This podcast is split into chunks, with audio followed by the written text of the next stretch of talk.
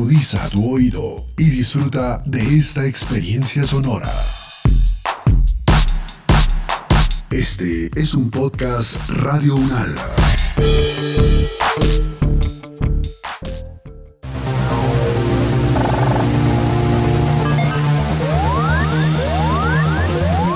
Siete días en el mundo.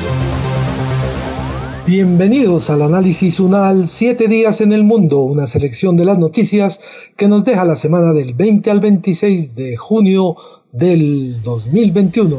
Iniciamos. Los conflictos, las relaciones entre los países, las elecciones presidenciales, regionales y legislativas, la conformación geopolítica del mundo, en un recorrido por los hechos más importantes de los últimos siete días. Siete días en el mundo. Juegos Olímpicos japoneses con poco público y delegación de Uganda contagiada.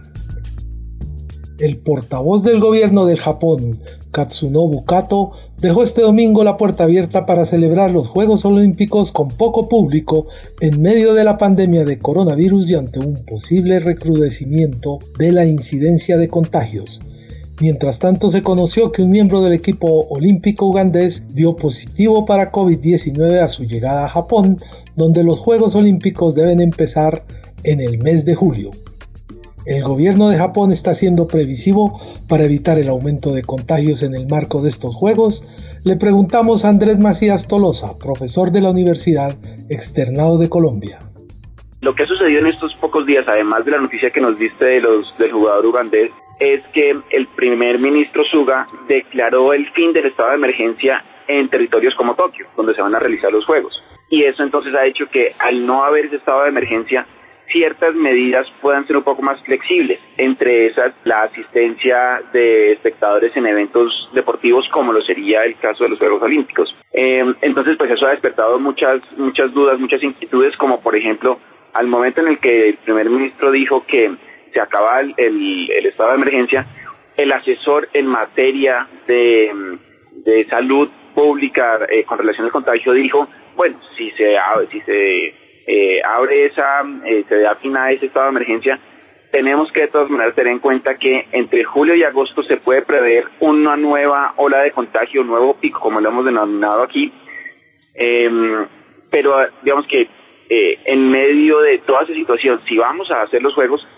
eh, como se viene ese pico, entonces muy posiblemente lo que deberíamos sugerir es hacerlo con menos público o sin público. Y ahí vino toda la, toda la noticia nuevamente. Entonces yo creo que el gobierno japonés sí se está preparando. Eh, una de las de los, de los hechos que están diciendo, por ejemplo, es que en medio de las, de, de las restricciones en eventos masivos no puede haber más de 10.000 personas en un evento. Entonces han empezado, y, y creo que hoy están reunidos hablando del tema, para ver si sí lo hacen, pero no con 10.000, sino con máximo 5.000. O también se ha dicho que eh, para los Juegos Olímpicos, por ejemplo, en lugar de ir, creo que el número de jueces totales son entre 80.000 y 100.000 jueces para todos los eventos deportivos, que solo lleguen 40.000. O que eh, asistentes familiares de los deportistas, que es usual, solo vaya la mitad o un tercio de los familiares.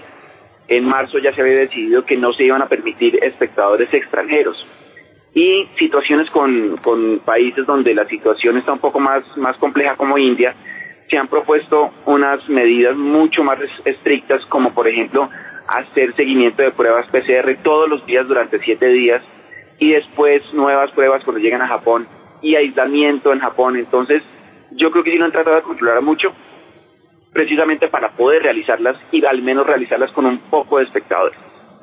Profesor, el Comité Olímpico Internacional hizo todo lo posible para evitar que los Juegos se desarrollaran en, en el año 2020, pero no fue posible y además, ¿qué se puede pensar sobre la situación económica para los Juegos?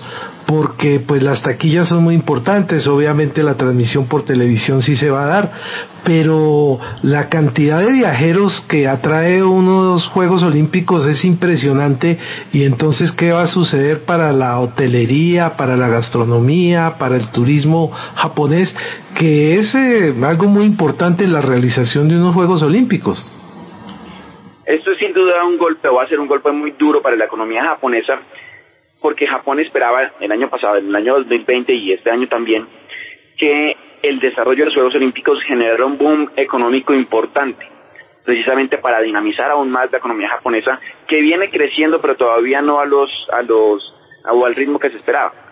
Entonces, eh, sin duda alguna eso era lo que se esperaba con la realización de los Juegos Olímpicos. Sin embargo, dado el contexto de pandemia y todo lo que hemos tenido que, que vivir en todo el mundo, el tema económico, si bien sigue siendo importante, yo creo que ha pasado a un segundo plano donde ahora para Japón y para el comité organizador de, los Juegos Olímpicos, lo más importante es poder realizarlos y no tener que, declarar que los Juegos Olímpicos no se van a realizar, porque eso creo que sería un, golpe muy duro, o así lo ven seguramente en el Comité Olímpico, eh, no realizar los Juegos como tradicionalmente se hacen.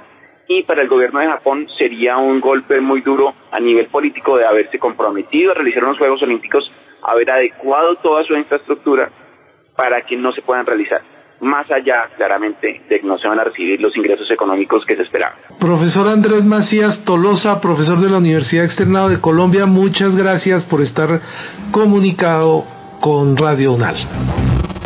Siete días en Pedro Sánchez, presidente del gobierno español, avisó del indulto para nueve líderes catalanes. El presidente del gobierno español, Pedro Sánchez, anunció en Barcelona sobre los indultos para nueve líderes independentistas condenados a penas de cárcel por su intervención en el proceso secesionista del año 2017. ¿Cuál es la carga política de esta decisión? Isidro Sepúlveda Muñoz, doctor en Historia, catedrático en Estudios Contemporáneos de la Universidad Nacional de Educación a Distancia de España. Eh, desde luego esta decisión es eh, de una de una carga política muy importante y va a tener un costo, sin, sin lugar a dudas. Sin embargo, mm, eh, por desgracia, la memoria histórica es corta en, las sociedades actuales y la española no es en absoluto una excepción y no hay elecciones hasta dentro de al menos dos años. En consecuencia, muy probablemente este costo político se, sea asumido y amortizado en, un espacio de tiempo bastante, bastante corto. Eh, de todos modos, la, negativa eh, visceral que hay de buena parte de la sociedad a conceder los indultos eh, se ve amortiguada por la necesidad de llegar, de, hacer movimientos para eh, desbloquear una situación que en este momento realmente tiene grandes posibilidades de, solucionarse si todos atienden al sentido común y esta pena además va a ser perdonada pero con condiciones. En consecuencia, si estos vuelven a reincidir, volverán a la cárcel no, no se está favoreciendo en absoluto a, la, causa independentista, sino todo lo contrario, se le está quitando el victimismo del cual eh, están arropados y desde luego en absoluto se está concediendo eh, ninguna posibilidad hacia eh, la independencia de una parte del territorio nacional que es indivisible. Para que los oyentes comprendan en una situación análoga eh, lo que mm, este, este tipo de argumento es muy semejante a lo que una parte de la escena eh, política colombiana se decía de las conversaciones de paz que se estaban llevando con la FARC, eh, indicando que mm, llegar a algún tipo de acuerdo con ellas era en realidad algo que iba en contra de la Constitución o que iba en contra de la naturaleza del pueblo colombiano. En realidad eh, se llegó a un acuerdo, por supuesto en la Constitución eh, no hubo ni que reformarla y por supuesto el Estado colombiano salió reforzado eh, con estas medidas de, perdón. Profesor Isidro Sepúlveda Muñoz, profesor de la Universidad Nacional de Educación a Distancia en España, gracias por estar en las emisoras de la Universidad Nacional de Colombia. Saber para interpretar. 57 ataques terroristas completados o frustrados en la Unión Europea durante el año 2020. Las organizaciones terroristas han intentado aprovechar la pandemia para difundir su propaganda en la Unión Europea, advirtió Europol, que contabilizó en el 2020 al menos 57 ataques completados, frustrados o fallidos, lo que cobró la vida de 21 personas y llevó a la detención de 449 sospechosos por terrorismo. Alfredo Rodríguez Gómez, doctor en comunicación, profesor universitario y analista político internacional, nos compartió sus perspectivas al respecto de estos datos. Pues yo lo observo desde dos perspectivas. La primera es que eh, hemos estado tan preocupados de, la pandemia, como es lógico, que prácticamente no le hemos hecho caso al terrorismo. Eh, es decir, que los datos, si uno está en los medios de comunicación analizándolos a diario y los ve, no han hecho demasiadas referencias a esto porque había otro problema más grave. Con lo cual, y, a esto póngale comillas, claro, porque lo que voy a decir, si se toma literalmente, podría sonar mal, ¿no? Digamos que el terrorismo no ha terminado de conseguir su objetivo, que es el de sembrar el terror, pero por una sencilla razón, porque ya había otro eh, terror distinto y más preocupante, ¿no? Y por otro lado, el segundo análisis que hago es que el terrorismo no baja los brazos. Eh, evidentemente, y, como dice el informe, ha sido más de lobos solitarios. El lobo solitario es un, aspecto del ámbito terrorista menos proclive. Se pero no es tan habitual. Y en este caso lo ha habido más precisamente porque eh, el gran terrorismo que hemos tenido dentro se ha debido en todo caso a las, eh, al terrorismo de segunda y tercera generación que llamamos de inmigrantes de segunda y tercera generación, que son los proclives a ser lobos solitarios. ¿Y, y por qué? Pues porque los controles aeroportuarios y de, y de fronteras estaban más, eh, eh, más cerrados. Era mucho más difícil de penetrar en el espacio Schengen y dentro del espacio Schengen incluso entre los propios países. ¿no? Así que bueno, eso sería un poco la, mi, mi análisis inicial. ¿no? Es una eh, yo doy una asignatura en un máster sobre estudios avanzados de terrorismo que se llama eh, Democracia Liberal, Antiterrorismo y Gobernanza y de alguna forma analizamos todo este, todo este espacio y son las conclusiones que, tuve hace unos días con, mis alumnos, ¿no? En ese sentido. Doctor Alfredo Rodríguez Gómez, muchas gracias por acompañarnos en el análisis UNAL. Siete días en el mundo.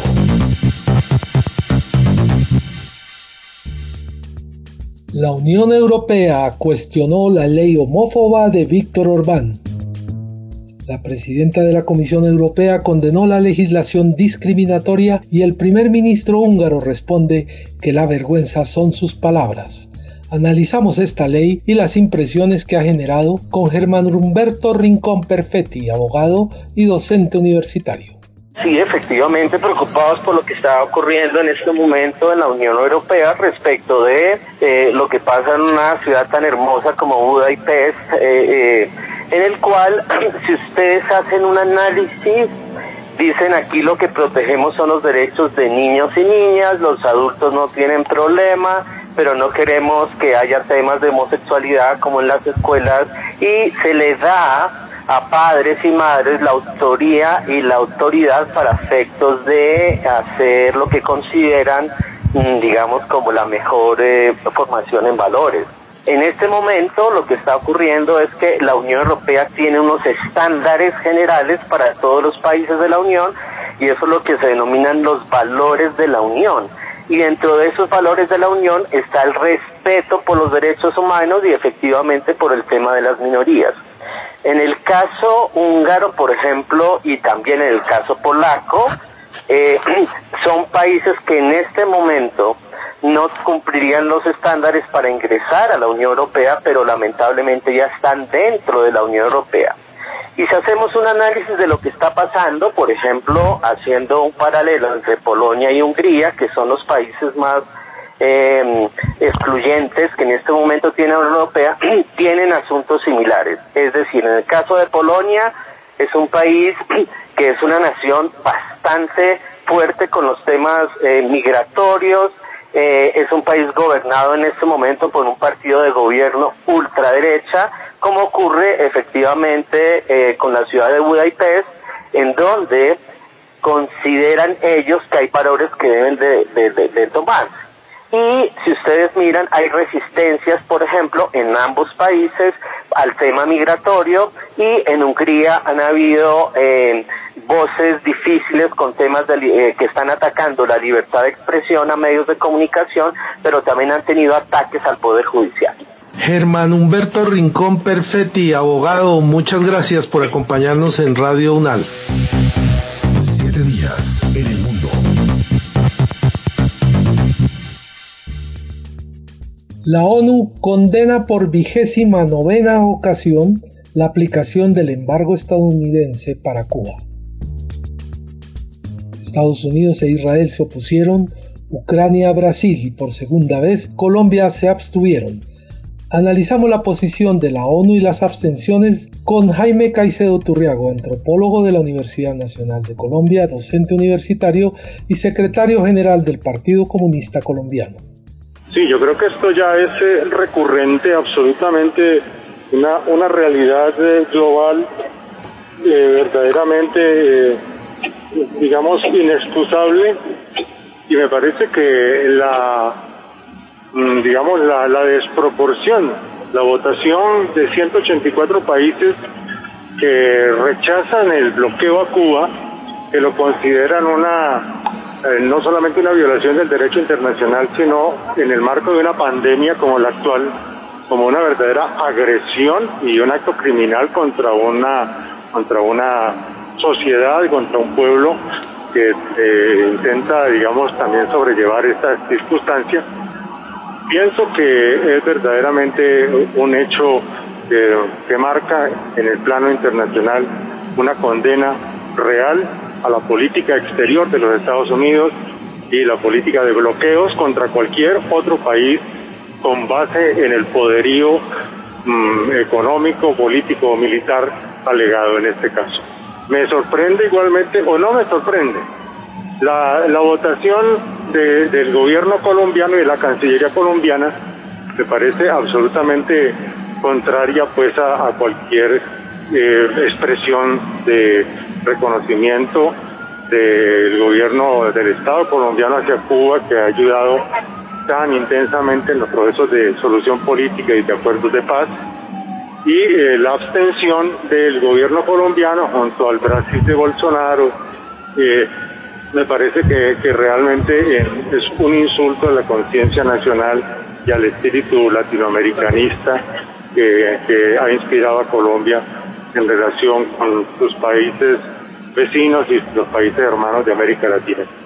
Abstenerse ante un hecho criminal en el plano internacional no es una conducta decente, no es una conducta de, humanidad y creo que en ese sentido eh, abstenerse ante esta votación cuando hay 184 países del mundo, prácticamente solamente dos votaron en contra, eh, es un acto verdaderamente que no se compadece con una postura internacional de amistad, de cooperación y de buenas relaciones. Esa es mi opinión al respecto, Guillermo. Profesor Jaime Caicedo Turriago, muchas gracias por acompañarnos en las emisoras de su universidad. Siete días en el mundo. Hasta aquí los testimonios de algunas de las noticias que nos dejaron esta semana los dejamos con la ventana del internacionalista del profesor Andrés Molano y su reflexión de hoy, ecocidio como delito internacional. Nos escuchamos el próximo viernes con los acontecimientos más importantes que ocurren cada semana y su análisis.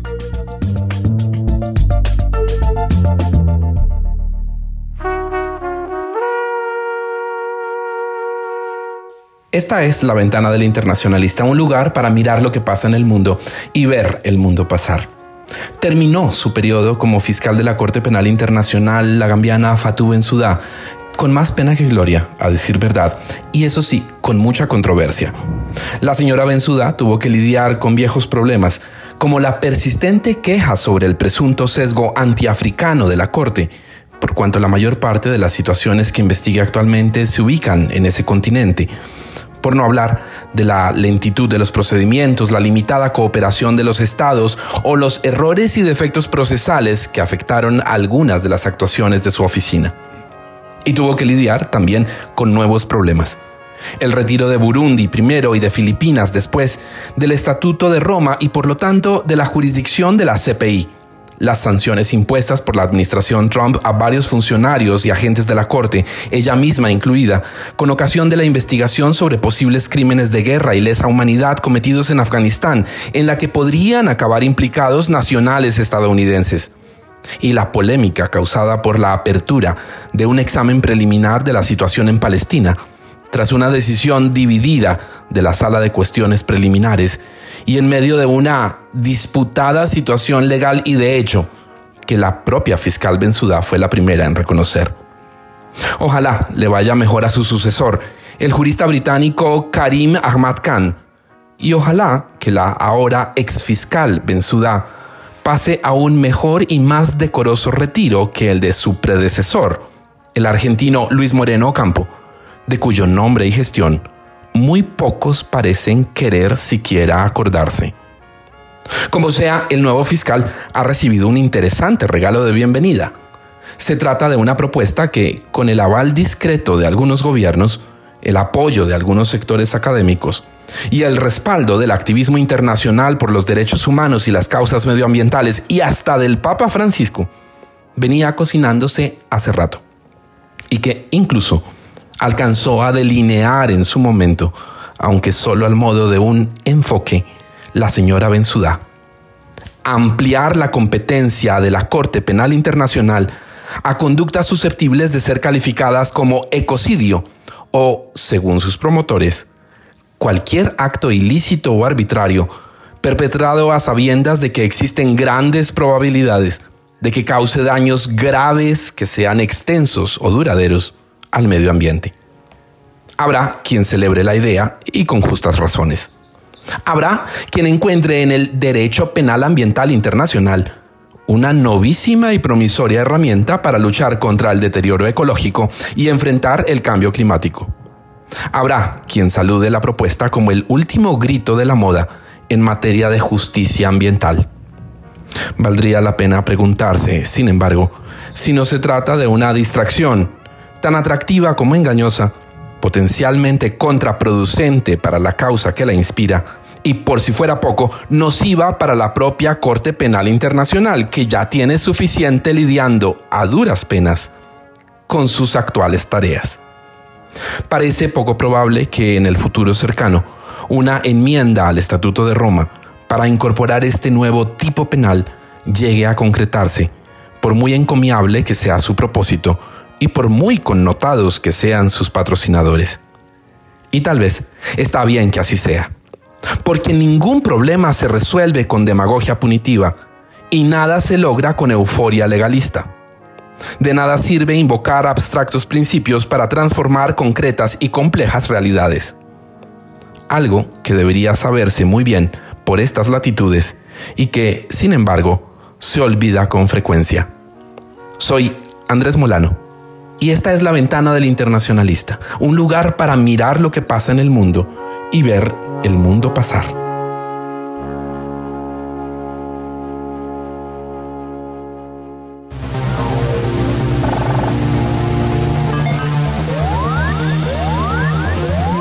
Siete días en el mundo.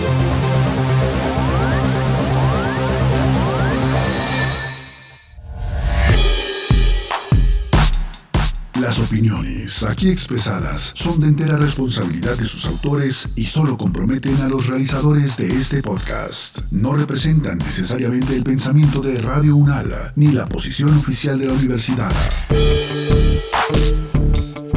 Este y otros podcasts en nuestro sitio web podcast.unradio.unal.edu.co. Universidad Nacional de Colombia, proyecto cultural, científico y colectivo de nación.